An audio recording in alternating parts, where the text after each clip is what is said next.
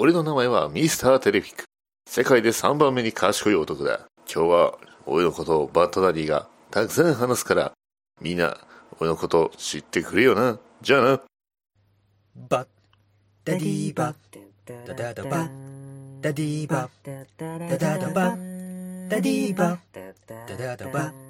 ダディバダダダバダディバダディモービル放送局はい、始まりました。バッドダディモービル放送局第69回パーソナリティのバッドダディです。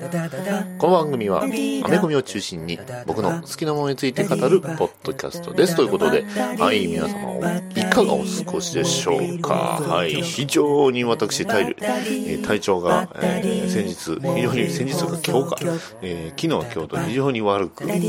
えーほとんど伏せておりました。はい、えーだいぶ復活したのでね、あの、こうやって、えーずるずると起き上がって、えー収録も始めた、えー始められた次第ではございますが、まあなかなかね、他のことになかなか手が出せないんでね、えーまあ映画見たいとかね、えーいろいろしたいとか、えーまあやってきたツケではあるんですかね。はい、あの、主に、まあいろいろ体力はね、使ったんですが、まあでもね、この今週、非常に楽しいことがありましてね、えーあの、できない浅沼劇場の富吉さんと一緒にね、実は映画を見に行きまして、えーその映画がガールズパンツァー劇場版ということで、はい。ね えー皆様ご存知、いわゆるガルパンです。ね。えーガルパンおじさんになってきました。ガルパンはいいぞということで、はい。ね えーそういうふうに、あの、楽しんだつけが、ね、えー土日のね、週末に来たということで、まあなかなかね、仕事終わったらまっすぐ帰るのが一番楽しいのかなとは思ってるんですけどね。はい。というわけで、えーこんな感じで始めております。バトダディモービル放送局、久しぶりの通常回第69回、テーマはキャラクター、ミスターテレビ。ちゃん逃げない浅沼劇場は適当な浅沼ごめんなさい、なんか、ぐちゃぐちゃになっちゃった。元気なテラピー元気元気何でも知ってる留吉漫画読むか DVD 借りろたまに出る P こういうのダメだと思うよ。このようにでやっております逃げない浅沼劇場2018年からは毎週水曜日配信予定バトダディピックアップニュース。このコーナーは毎週1週間僕が気になったニュースを紹介していきます。はいそれではかなり久しぶりに、えー今回のこのねニュースのコーナーというわけなんですが、はいえーまず1つ目いきますよ。えーこれは、ニコラス・ケイジ is スーパーマン in Teen Titans Go to the Movies ということで、どうやらあの、ニコラス・ケイジがね、あの、映画ティーンタイタンズ GO での映画に出るんじゃないかという情報がね、出ております。まあおそらく声優さんでしょうね。はい。これ、ほんまかな？はい。ちょっと、あの、本当だったらかなり面白いですね。はい。あのニコラス・ケイジが、えースーパーマンとしてね。あの、動画で画像かなんかやりましたよね。あの、ニコラス・ケイジ版スーパーマンの。ねえそれが、はい。ねもしかしたら実現するのかということで非常に楽しみですね。はい。えー、では続きまして、えー、ニュー・バートマン・ザ・エジ・エネミー・ウィズ・イン・トリアザ・ジョーカー・イズ・ボーンということで、えー、ジョーカー単独映画じゃない、これゲームですね。あの、ティルテイルシリーズの、えー、と、ゲームの方で、こちらまたね、ジョーカーがメインのストーリーになってる。これファイナルエピソードオブバートマンって書いてあるんで、はい、それが、えー、ザ、えー、The Enemy Within ということで、えー、ね、えー、の、ゲームの、えーシミ、アドベンチャーゲームのバットマンですね。はい、あのこちらまだエピソード1、2と配信されて、えー実は持ってるんですけど、えーまだやってないという状態なんでね、えーいろんなエンディングを選べるということでかなり面白いんでしょうしょうけど、これは、うん、なんかね、英語がね、もっとわかればいいんですけどね。はい。えー続きまして、えー、エヴァ、えーデュデュバネイ？えー女優さんですね、えー、Conforms、えー、New Gods、えー with an、えー、emoji and、えー、tribute to、えー、creator、ジャック・カービーということで、どうやら、あの、ジャック・カービーの作った、えーいわゆる New Gods、ね、えーという、まあ、あの、それこそダークサイドや、ね、今ね、連載中のミスター・ミラクルや、ね、言った、えー、ニューゴッツ、ね、えーの、えー方になんかで、まあ、映像化するってことでしょうかね。うん、非常に気になるところではあると思います。えー続きまして、えールマ、えー、ザ・バットマン、えー、Will Start、えー、フィルミング、えー、Next Year ということで、来年、えー、ザ・ットマン単独映画が、えー、と、まあ、あの、始まるんじゃないかというふうな、えーことですね、えー始まってほしいですね。はい、えーで、続きまして、これちょっとね、あのー非常に 気になる部分ではあるんですが、えーブラえーコミックの話題です。えー、ブライアン・ヒルトゥテイク・オーバー、えー、ディティクティブ・コミックス・フロム、えー、ジェームス、えータイニョ、えータイニョン、タティティニョンか、ティニョン、えー、This June ということで、えーまあ、この6月からスタートする、えーディティクティブコミックス誌の,、えーの物語が、どうやらバットマンと、なんと、ね、えーブラックボルトですね。はい。えー今、えブラックボルトであったのかな？はい、そうですね。えーごめんなさい。ブラックボルトは違う。マーベルだ。えーブラッドブラックライトニングです。えーブラックライトニングが、えーゴッサムに来るので、えーその、えー関係のストーリーことで、ブラックライトニング自体は今、ネットフリックスであのアニ、えードラマでね、やっておりますので、ディティクティブコミックス982から始まるそうです。ねえそれが、えー、 June、えー、13ということで、えー6月の13日から始まるということですが、6月13日の時点で982ですのでね。というかまあ、再来週かな、来週かな、もうちょっとでね、えーアクションコミックス、ね、えーナンバー1000が、ね、出ますので、まあそこからまあ1ヶ月2ヶ月ぐらいですぐですね。はい。非常に楽しみですね。はい。ごめんなさい。ブラックライトニングですね。はい。えー続きまして、えーどうやらね、あのー、 Tim Seeley to Write 5 Prelude to the Wedding One Shots Ahead of Batman ナンバー50ということで、はい。ね、えートム・キングの、えーいわゆるバットマン氏が、えーどうやらね、非常に佳境に入ってきまして、というのも、まあ、バットマンとキャットウーマンが結婚するというのを、まあ、いろんなキャラクターが、えーと、えーまあ、許可を取りに行ったりね、えーいうような単様なんですが、なんとね、最終的には最後はジョーカーと、の対決が待っているということなので非常に楽しみなんですが、えーなんとそのね、えーまあ、いわゆる、えーサイドというか、ね、あのその脇をね、固める、えーストーリー。ね、他にもいろんなキャラクターたちが、まあ、関わってくるんですが、それをなんとライターがあのティム・シーリーさんということで、はい、グレイソンでね、トム・キングとコンビ、えー組んでいたティム・シーリーさんのね、えー絵が描くということで、えーその名も、えーバットマン、えープレリュード・トゥ・ザ・ウィニングということで、えーロビン VS ラス・アズクール、ね、はい、えー Written by Tim Shirley ということで非常にいや楽しみですね。ロビン、ね、ダミアン・ウィーンとラーザーズ・グールが戦うということで、まあ、言ってしまえば親子対決ですね。で、えー続きまして、えーまだありますよ。えーバットマン・プレリュード・トゥ・ザ・ウィニング。ナイトウィング VS ハッシュということで、はい。あのハッシュですよ。ね。えーニュー52では、あの、ブルース・ウェインの影武者でね、えー使われたりとか、結構散々な目に遭っているハッシュが、ね、えー結婚を邪魔するということですよ。それに対して、えー対抗するはナイトウィング。ね。えー続きまして、えーバットマン、 Prelude to the Wedding。バットガール VS ザ・リドラーということで、はい。ちなみに全部ティム・シーリー先生が書きます。はい、すごいですね。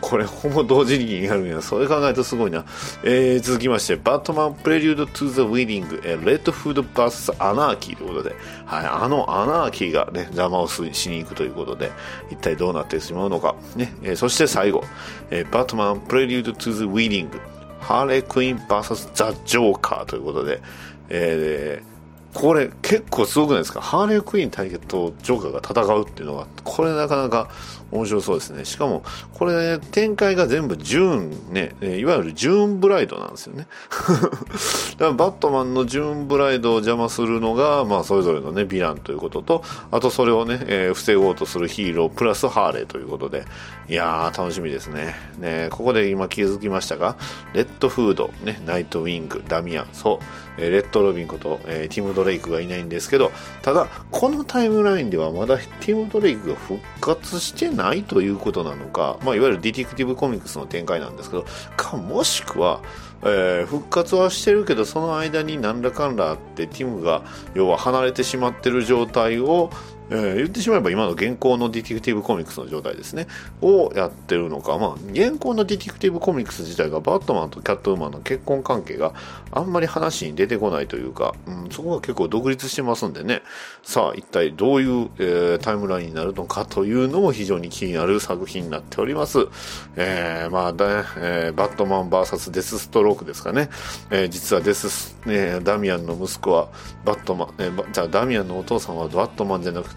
えーデスストロークだったみたいな感じをやって、まあ一部の界隈では解釈違いというね、えー地雷ですって言ってなんか大暴れしてますけど、うん、なんとも言えませんね。気持ちはわかるし、僕も、うん、どうなのかなとは思うんですけど、まあ相手がデスストロークなんでね、うん、なんとも言えんよなってね、えーそれをホイホイとまだね、えーキービジュアルだけ出た状態ですのでね、えーあんまり、えーどういう内容なのかね、それでついつい買ってしまうというね、デスストロークの恐ろしい罠なんじゃないかなと思いますのでね、えーまあまあそこは、えー非常に今後の展開が楽しみなのですが、ということで、えー今回ね、え非常にたくさんの、えニュースがありました。え特にコミック関係、関係がね、え非常に面白いですので、またね、よろしくお願いします。ということで、何を？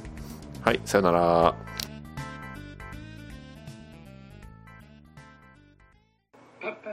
パパパーパパパーパパパミッチーダーサーしたパパパーパパパ岡山付近のポッドキャスターオフ会企画パパパーパパ4月21日土曜日夜岡山駅付近の居酒屋よって参加するわ晴れの国ポッドキャストオフ会略してハッシュ晴れパフ会場でダーさんとジェンガで対決だ多分生歌も聞けると思います参加者募集でーすじゃじゃじゃんドクターフェイトのお悩み相談室。どうも皆さん、こんばんは。ドクターフェイトです。えー、非常にお久しぶりです。そうだな。バッドダディがかなりこのコーナーをサボっていたので、非常に心外だが、ああ、だが、その理由は簡単だ。ゲスト様優先だからだ。はは。名言のように言っているが、どんずべりだ。どうも。ドクターフェイトです。えー、私、このコーナーは、久しぶりにやるから、なんかすごく調子が良くないが、この私、ドクターフェイトが、宇宙人、未来人、異世界人からのお悩みを聞くというコーナーだ。それでは、えー実はもうすでにお便りをいただいている。では、えーダーさんからいただきました。どうもありがとう。こんにちは、ドクター。カイロレンです。ダーさんではございませんでしたね。えー申し訳ない、こんにちは。カイロレン。おじいちゃんのヘルメットといいこと反省会をしていたら、ホースに目覚めた女の子に電話で筒抜けでした。からかわれたらどうしたらいいか教えてください。銀ピカのファーストオーダーの女が嫌いですといただきました。どうもありがとう。うん、あの、このカイロレという男、えーまあ、そこそこ知っているのだが、そうだな。まず、女性になれろ。そうだ。あの、女の子に、えーまあ、内緒の、姿を見られたり、えーまあ、ファーストオーダー、まあ、おそらく同じ職場の、え女性に対して嫌な気持ちを覚えるということは、まあ、おそらく女性についての経験値が非常に低いということだろう。うん。そうだ。まあ、私ともなれば、な、あのーまあ、その話はやめておこう。えーえーただ、あの、あともう一つ言っておこう。反省会はやめておけ。な。うんあの、どう突き詰めてもあまりいい結果をもたらさぬ。まあそこはフォースに従えと言った方が正しいのかもしれんな。というわけだ。カイロレイよ。そうだな。お前のあのプランも結構出来いいし、かっこいいと思ってるが、あの、ライトサー、ライトサーベル、セーバーか。あれがすごくかっこいいな。えー以上だ。さあ、まあそんな感じだ。うんえっ、と、いつものやつからも来ているな。えードクターフェイトさん、こんばんは、こんばんは。えーえー電気街の兄上からいただきました。もう兄上って本、兄上からかよ。えーおかしいな。えー珍しいな。うんえードクターフェイトさん、こんばんは。あ何度もありがとう。えーじ、私の弟が、なんだこれ、全部ひらがなだぞ。で、どういうことだ？漢字が書けないのか。え私、え僕の、え弟が、えーえーたまに悪さをするので叱ったら、えーなんか、怒って、え世界を滅ぼしかけました。えそういう時どうやれば仲直りできますか？といただきました。どうもありがとう。そうだな。あの、緑の、え常に怒っている、あの、緑の大男をけしかければいいんじゃないか？まあ、そんなもんだ。えじゃあな、あの、ロキ、お前は落ちているということで、はい。えー今頃ね、えー反省しているだろう。ということだ。さあ、えーこんな感じで久しぶりにやったのでね、えーこんな感じでグダグダだが、まあ、えーそういうのもね、えー非常に味だと思ってくれ。自分で言うなと。はい。それでは、さらばだ。それで、伝えたいことって何？俺たちアストルティアでの付き合いも長いよなそれでさその付き合わないかえ、いや答えは今すぐじゃなくていいんだうーん、今、伝えます。私の気持ち。カタカタカタ。しょうがないにゃーん。いいよった。ほほほ。ネットゲームでの性別と現実での性別が違うことは何もおかしくはないんです。そう。ネットの世界ではね。DQ10、DJ 涼子のネカラジ、好評、配信中バッドダディテーマトーク。はい、というわけで、今回ね、紹介させていただきますとは、えーこちらのキャラクター、えミスターテレフィックということで、えー、元々のキャラクター自体は、えーゴールデンエイジの、えー時代のキャラクターですので、1942年の、えーセンセーションコミックスというね、えーワンダーウーマンを看板ね、えー看板ヒーローとして掲げるコミックスで、えーデビュー。なんですが、この時のね、初代ミスターテレフィックっていうのは、えーまあ、えー100万長者、億万長者じゃないんですね、えー100万長者のテリー・スローンというね、えー非常に、えー頭も良く、13歳で大学を卒業ね、えーオリンピックのメダリスト並みの体力を誇るということで、えー千の技を持つ男として知られていました。ね、えー猫の調教も含むって書いてるんですが、はい、千の技を持つ男、ね、999の技を持つ男ね、で、えー、千、ね、えー、一戦目は変身ということでね、一条さん、見てください、俺の変身ということで、はい、えーではないんですが、えーまあそんなキャラクターが1942年には、まあすでにいたということですね。はい、えー、クーガとは関係ないですね。はい、ということで、えーまあただ、世の中にあい、ね、飽きていた彼は、ある少年を非行の道から救ったことをきっかけにスーパーヒーローとなって、犯罪の撲滅に立ち上がるというのが、えーまあ彼、テレフィック、ミスターテレフィック初代なんですよね。で、えーまああの、やはりヒーローなのでね、 Justice Society of America に、えー加入した彼は、えーまあ一度は引退したものの、えージャスティスリーグの創設に合わせて復活と。で、えーただ、えー宿敵スピリットキングの罠に落ち、敢えない最期を遂げてしまうというのがね、えー彼なんですが、えーまあ非常にマイナーなね、キャラクターではあると思います。ね、えーまあどうしてもね、えーまあ死んだっていうところに 非常にあの目立つ部分があるんですが、えーただね、その、えー20年後、ジャスティスリーグオブアメリカ誌、えー171号、えーっと、1979年ですね、そちらの方で、え2代目のミスターテレフィックが誕生します。ねえ2代目はマイケル・ホルトというキャラクターでして、まあ彼もあの、初代と同じく、えーまあ基本的には全て、ね、えー、まあ、あの、勉強もスポーツも何事も完璧にこなしてしまう、まあ、いわゆるね、スーパーマンだったんですが、えー、交通事故でね、えー、身重の、えー、奥さんを失ってしまい、えー、生きる気力をなくしてしまうと。ね、えー、ただ、あの、自殺を決意した彼の前に現れたのは、ね、えー、復讐の精霊スペクターだったと。ね、えー、で、えー、まあ、そのスペクターはテリー・スローン、ね、初代ミスター・テレフィックの生涯を、えー、語って聞かせたことにより、えー、彼、ね、えー、マイケル・ホルトは、えー、2代目ミスター・テレフィックとなって、えー、新生ジャスティス・ソサエティ・オブ・アメリカの中核メンバーとして活躍することになると。ねえー、ちなみに彼は、えー、世界で3番目と、えー、称される頭脳の持ち主。というふうに言われております。えー、3代目、まあ1番はおそらくね、あのー、スーパーマンの宿敵、ね、えー、彼ですよ。ね、えーレックス・ルーサーですよね。えー、まあ最近読んだとね、あの、スーパーマンの子供に対してで、えー、まあ夜、えー、夜、あとバットマンの息子に対してね、えー、夜こんなところで歩いちゃいけないよってね、えー、注意したら、あの、反撃を食らいそうになったりするっていうね、えー、そんな感じの彼なんですが、2番目には賢い男って誰なんですかね。まあ、ヒーロー的に言えばバットマンというか、まあ、ブルース・ウェインというかバットマンなんでしょうけど、うん、そのあたりはあんまり詳しくないですね。はい。もしね、この辺ご存知の方おられたら教えてもらえればと思います。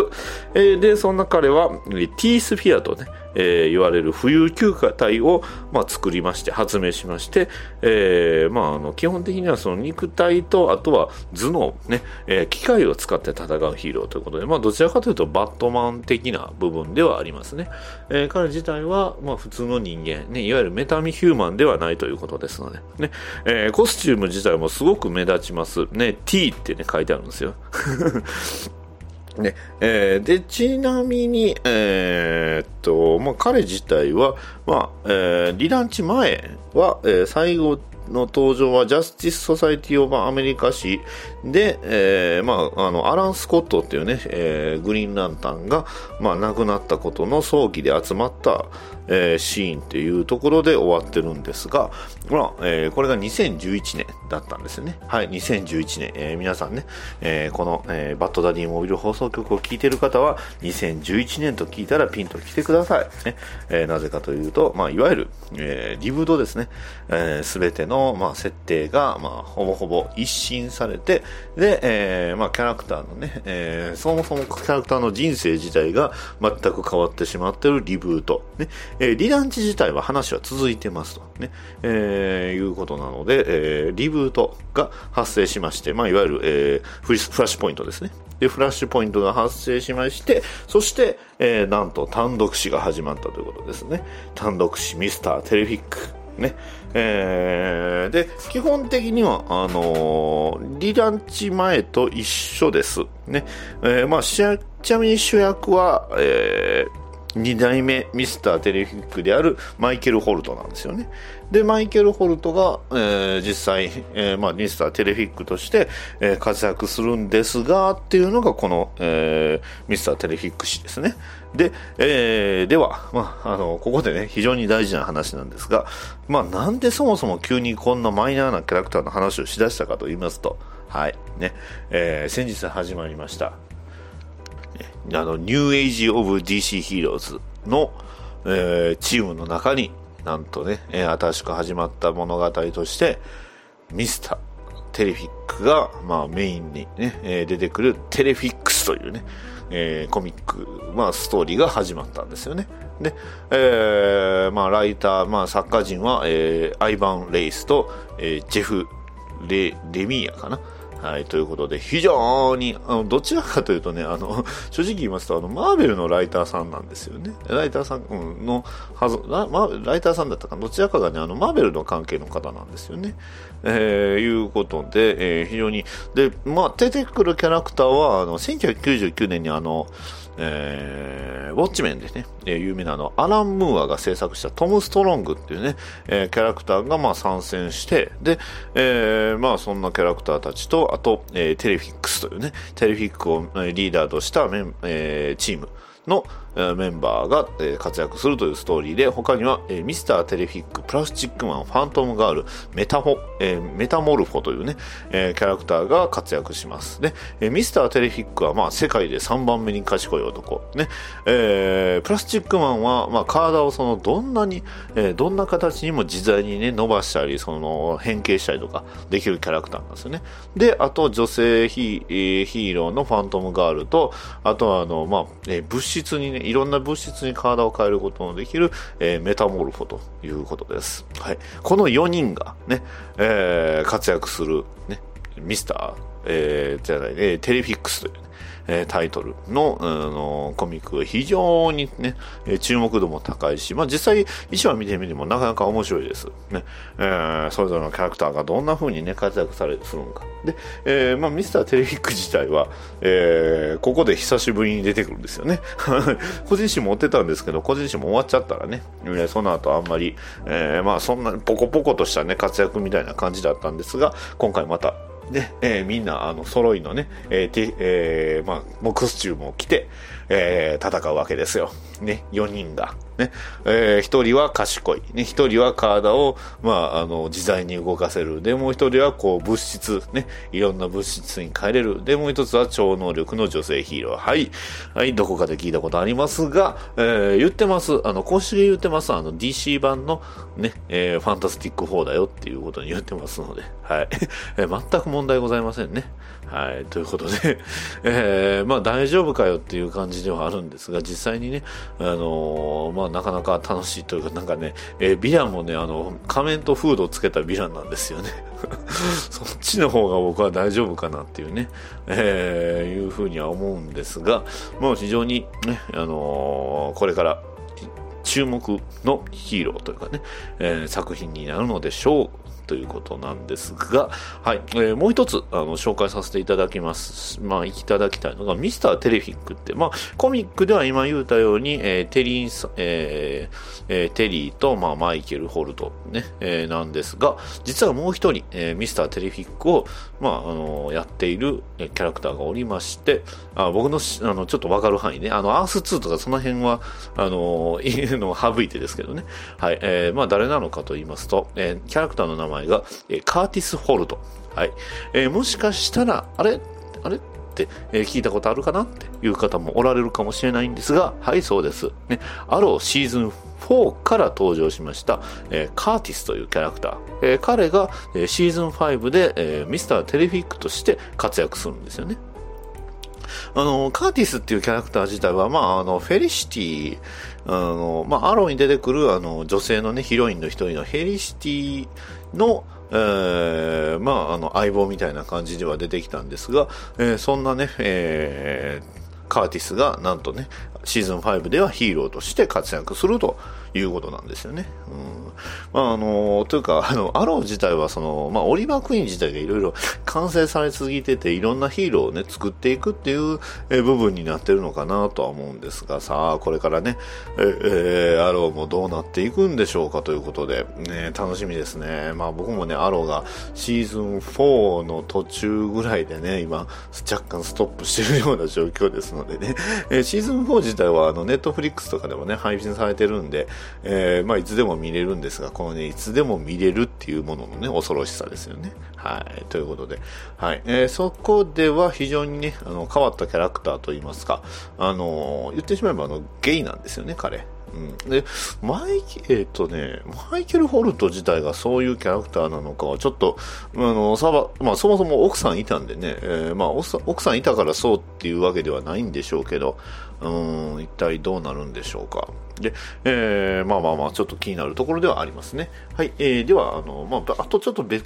通の話でして、えーまあ、あの、今ね、話しましたけど、えー、ニューエイジ・オブ・ DC ヒーローズの話なんですが、えーまあね、あの、ゴエジさんがサイレンサーがね、非常に面白かったと、まあ、ジョン・ロミータ・ジュニアですからね、さすがやなと思うんですが、あとあの、僕がちょっとおすすめしたいのが、えーサイドウェイズ。ね、えーなぜかと言いますと、サイドウェイズ、ね、えー直感スあの、いわゆるね、スパイダーマンに非常に似てるヒーローではあるんですが、えーこのサイドウェイズっていうストーリー自体が今、えー現在ね、進んでいます、えー DC、えー D えーダークナイトメタル、ね、えーというシリーズの、えーまあ、スピンオフみたいな形ですので、まあ、いわゆるグラント・モリソンが関わっているんですよね。はい。グラント・モリソンといえば、やはりそうですね、えーバットマン、ね、えーサン・オブ・バット、や、ね、いわゆる、えーまあ、ダミアン・ウェインの話、ストーリーが、まあ、あのを、まあ、作って、ね、非常に、あの、好評を得た、まあ、あの、非常に実力派のライターさんなんですが、まあ、そのグラント・モリソンさんも関わってるっていうことなのでね、非常に、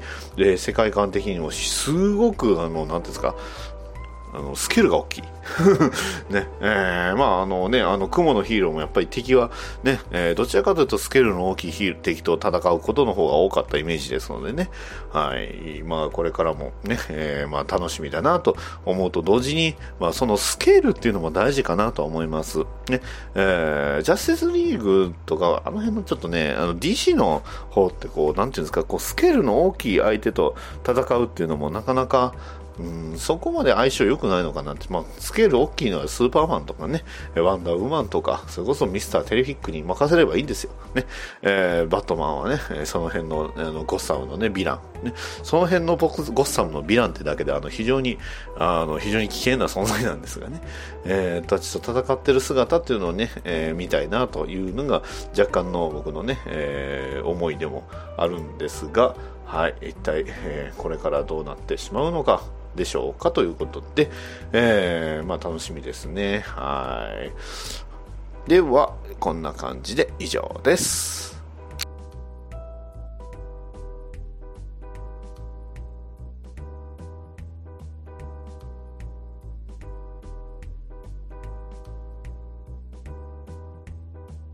お便りのコーナはい、というわけでそこそこご無沙汰だったお便りのコーナーです。えー、ダーさんからいただきました。ありがとうございます。パワーパフガールズ、やっぱりすごい。久しぶりに見たら、ナレーションの小坂井和樹さんが一番上に来てるといただきました。ありがとうございます。あ、そうなんですね。あー、パワーパフガールズは全然見たことなかったですね。うん、なるほど。あ小坂井和樹さんがナレーターだったんですね。へー。へー。なるほど。はい。ということで、えーパワーパフガールズっていうね、えーまあ何なのかと言いますと、まあ、いわゆるカートゥーンのアニメでして、あの、結構あの、CS のカートゥーンチャンネルとかでやってるんですよね。で、あの、3人組の女の子が、これ、確か女の子が人間じゃなかったと思います。ね。えーまあ、いわゆるね、えーまあ、カートゥーンアニメっていうね、今も放送してるんですけど、えーっと、そうですね、なんか女、3人の女の子と、え1人のね、えー司令官みたいなのが結構、まあ、有名なの、えービジュアルであったりしますね。はい。えーちなみにあの女の子たちはね何でできてるかというと、えー砂糖とスパイスとすき素敵なものをいっぱいということでね、えーまあ、たまにあのラブリーなものいっぱいっていう風な翻訳もされてるみたいなのですが、はい、ということでケミカル X には気をつけてくださいというわけで、えーダーさんからいただきました。ありがとうございます。続きまして、えー、ニナッチさんからいただきました。ありがとうございます。開幕から留吉おじさんが楽しそうで何よりですといただきました。ありがとうございます。そうですね。あの留吉さんにはあのあの謎のコントに付き合ってもらって本当に助かりました。ね、えーまあ、特にあのワガンダフォーエバーのあの言い方もちょっとかなり面白いですよね。はい。えーというわけで、えーそちらの、ね、詳細は、えー第60、えー前回かな、えー8回の方を、ねえー聞いていただければと思います、えー続きましてニナッチさんからもう一枚もう一もう一ついただいております、えー粉砕玉砕大喝采。ちょっと待ってくださいね。粉砕玉砕大喝采。と、えー一人で盛り上がっていたらそっちの話が出たので叫ばざるを得ない。レデュエ、てめえみてえなやつはここで俺がぶっ潰すここから俺のステージだ。ということでね、はい、えーあの、仮面ライダー鎧武のね、えー主役紘汰さんが、あのー自分のね、えーボロボロになったロックシードを、えー突然ね、えーあのヘムシングの力、ヘムシングかな、うん、あの、オーバーロードの力でね、えー、それをこう、急に修繕しだして、ね、えー、もう人外をこう、完全にね、えー、人外になってしまったというね、非常に、えー、素晴らしいシーンの、えー、画像とともにいただきました、ニナッチさん、ありがとうございます。えー、続きまして、えー、りょうこさんからいただきました。はい、えー、まあ、お便りというか、りょうこさんのところのね、えー、番組の、あのー方にハッシュタグつけていただいたのですが、はい、えー、第17回、良子 CM を作るということで、はい、えー、こちらの、ポッドキャスト、えー、DQ10、DJ ロコのネカラジさんから、えー、の方でね、えー、まあ私がね、今、いわゆる、え、アストルティア懺悔室で出てきたということです。はい。ね、えー、そちらの方もまたもしね、よろしければ聞いてください。というわけで、えー、続きまして、えー、ニナッチさん、あ、もう一枚いただいておりますね。えー、ワガンダ、フォーエバー、ワガンダ、フォーエバー、俺とブラックパンサーを語ろう、ワガンダ、フォーエバーということで、はい、ありがとうございます。いやー、まだね、見れてないんですよね。はい、まあちょっとね、体調の面もあったので はい、あの、見に行ったらまたね、えー、ぜひよろしくお願いしますということで、はい、えー、みなちさん、えー、さん、えー、3つのお便りありがとうございました。はい、続きまして、えー、ダーさんからも、えー、またいただいております。ありがとうございます。岡山県立図書館すげえ返しそびれたのがある。ありがとう岡山県立図書館ということで、はい。えー、マーベルスパイダーマン大全大全かな？ということでなんとかザ、えー、な何々ザワールドオブユアなんとかザ、えー、ネバーフットヒーローね、えー、まああの良き隣人ってことでしょうかね。はい。ね。えー、いうことです、えー、非常に分厚そうな、ね、本をどうやらダーさんが借りてきたということで。はい。まああれですよね、えー、バットマンも言ってましたよね、えー、大いなる力には大いなる責任が伴うって。ね、えー、それはあのトム・ホランドのあのいわゆる あのー、ホームカミングのねあのネタ的なあの映像のやつですよね。はい、結構あのね、スパイダーマンのホームカミングで、えー、バットマンを演じたトム・ホランド自体もすごくバットマンが好きということでね、うん、ですのでまあね、向こうではね、えー、まあ日本と違って、まあ、マーベルじゃ、ね、DC じゃっていう人はそこまで多くないのかな、そこまで細かね、こだわらないのかなって日本ほどね、ということで若干ちょっとね、えー、最近思うことがありましたが、まあ気にせず、はい、やっていこうと思います。はい、えー、ダーさん、えー、ありがとうございました。はい、今回は以上になります。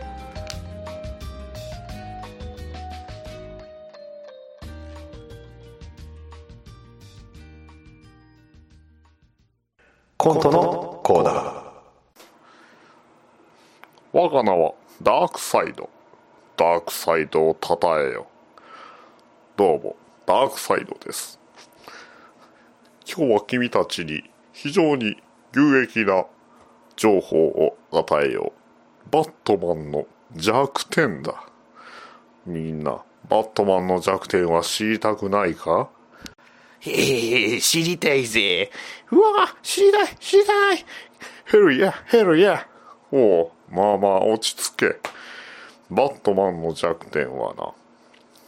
超高速のビームに弱い。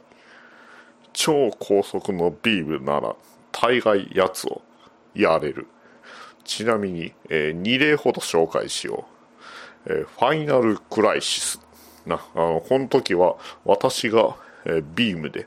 やつをやった。はは。ちなみに、えー、やつは私対策を取っていたから、あの、その後非常に、えー、ま、大ダメージを受けたのだが、まあ、ほとんどな、相打ちみたいな感じだ。っていうか、私はニュー、な、私のような存在を相打ちに持っていくあの人間は一体何者なんだ。えー、あともう一つは、えー、ダークナイト3マスターレースだ。うん、その時もビームでね、えー、バットマンをやっているというネタバレだ。ははは。ダークサイド、ダークサイドを称えよ。そうだ。えでもよ、俺たちは、俺たちはその辺、俺たちその辺の D、ゴサムヴィランたちは一体どうすりゃいいんだ？ヘルヤー、ヘルヤー、カイトマン、ヘルヤー。そうだぜ。カイトマンの言う通りだ。俺たちはビームを出すことができねえ。一体どうすりゃいいんだ？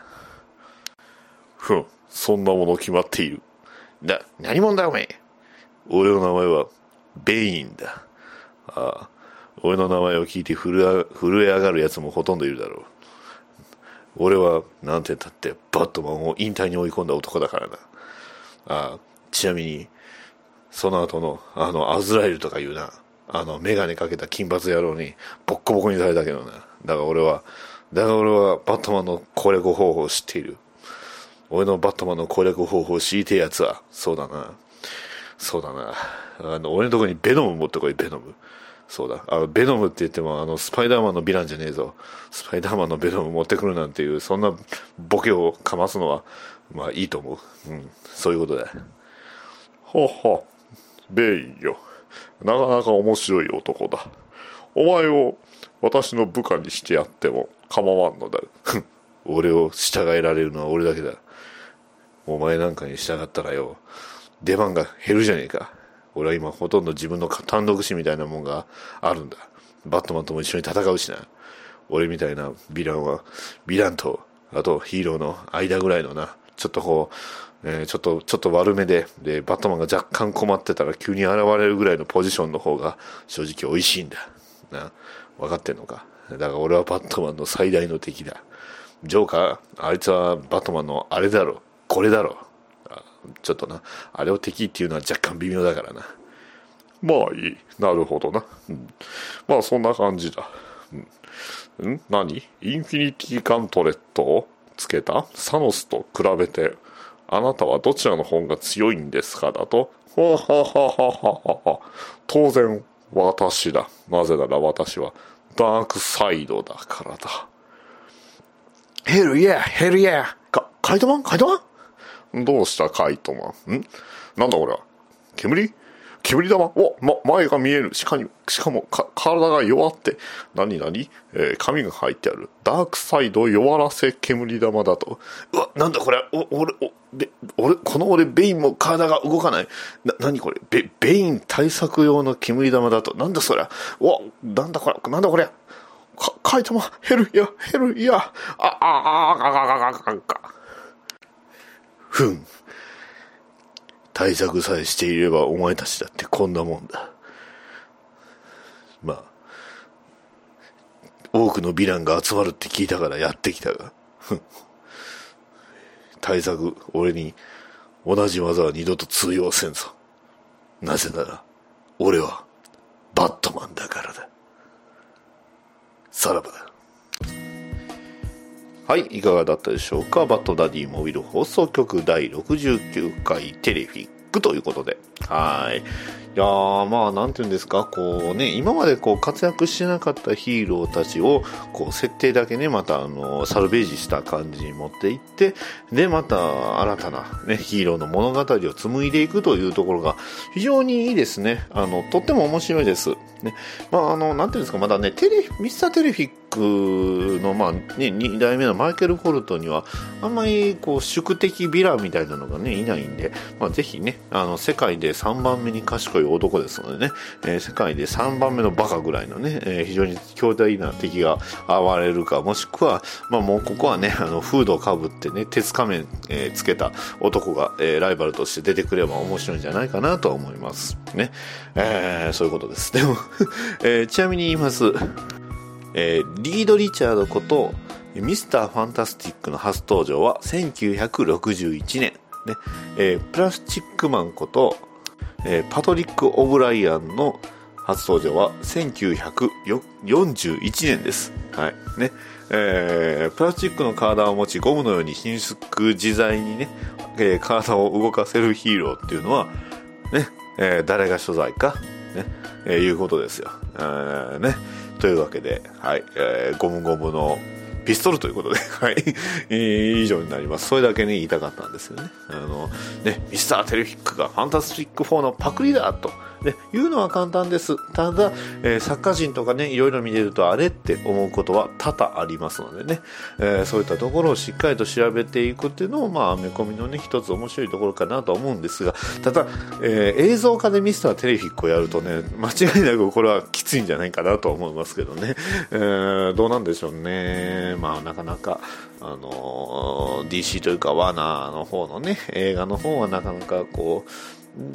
ズガンとくるものはまあ難しいかなとは思いますけど、どうなんですかね、アベンジャーズ・インフィニティ・ウォー、どうなるかは非常にね、楽しみではあるんですが、まあ、個人的にはね、えー、コミックの方もうちょっとね、盛り上がってくれたら嬉しいかな、ね。えー、あとはあの、最近あのー、あれ、えー、ビジョンをね、読みまして、マーベルのビジョンです。ね。えー、非常に面白かったということなので、ぜひね、えー、マーベル・シネマティック・ユニバースでは、あの、ビジョンを主役としたね、ビジョンを、ね、えー、ビジョンのあの、日常話を、ね、えー、ぜひ映像化していただければなと思っております。はい、というわけで以上、若干というかかなり毒強いめのエンディングになりましたが、大丈夫なのかな？大丈夫です。というわけで、はい、えー、バットダディモービル放送第69回以上になります。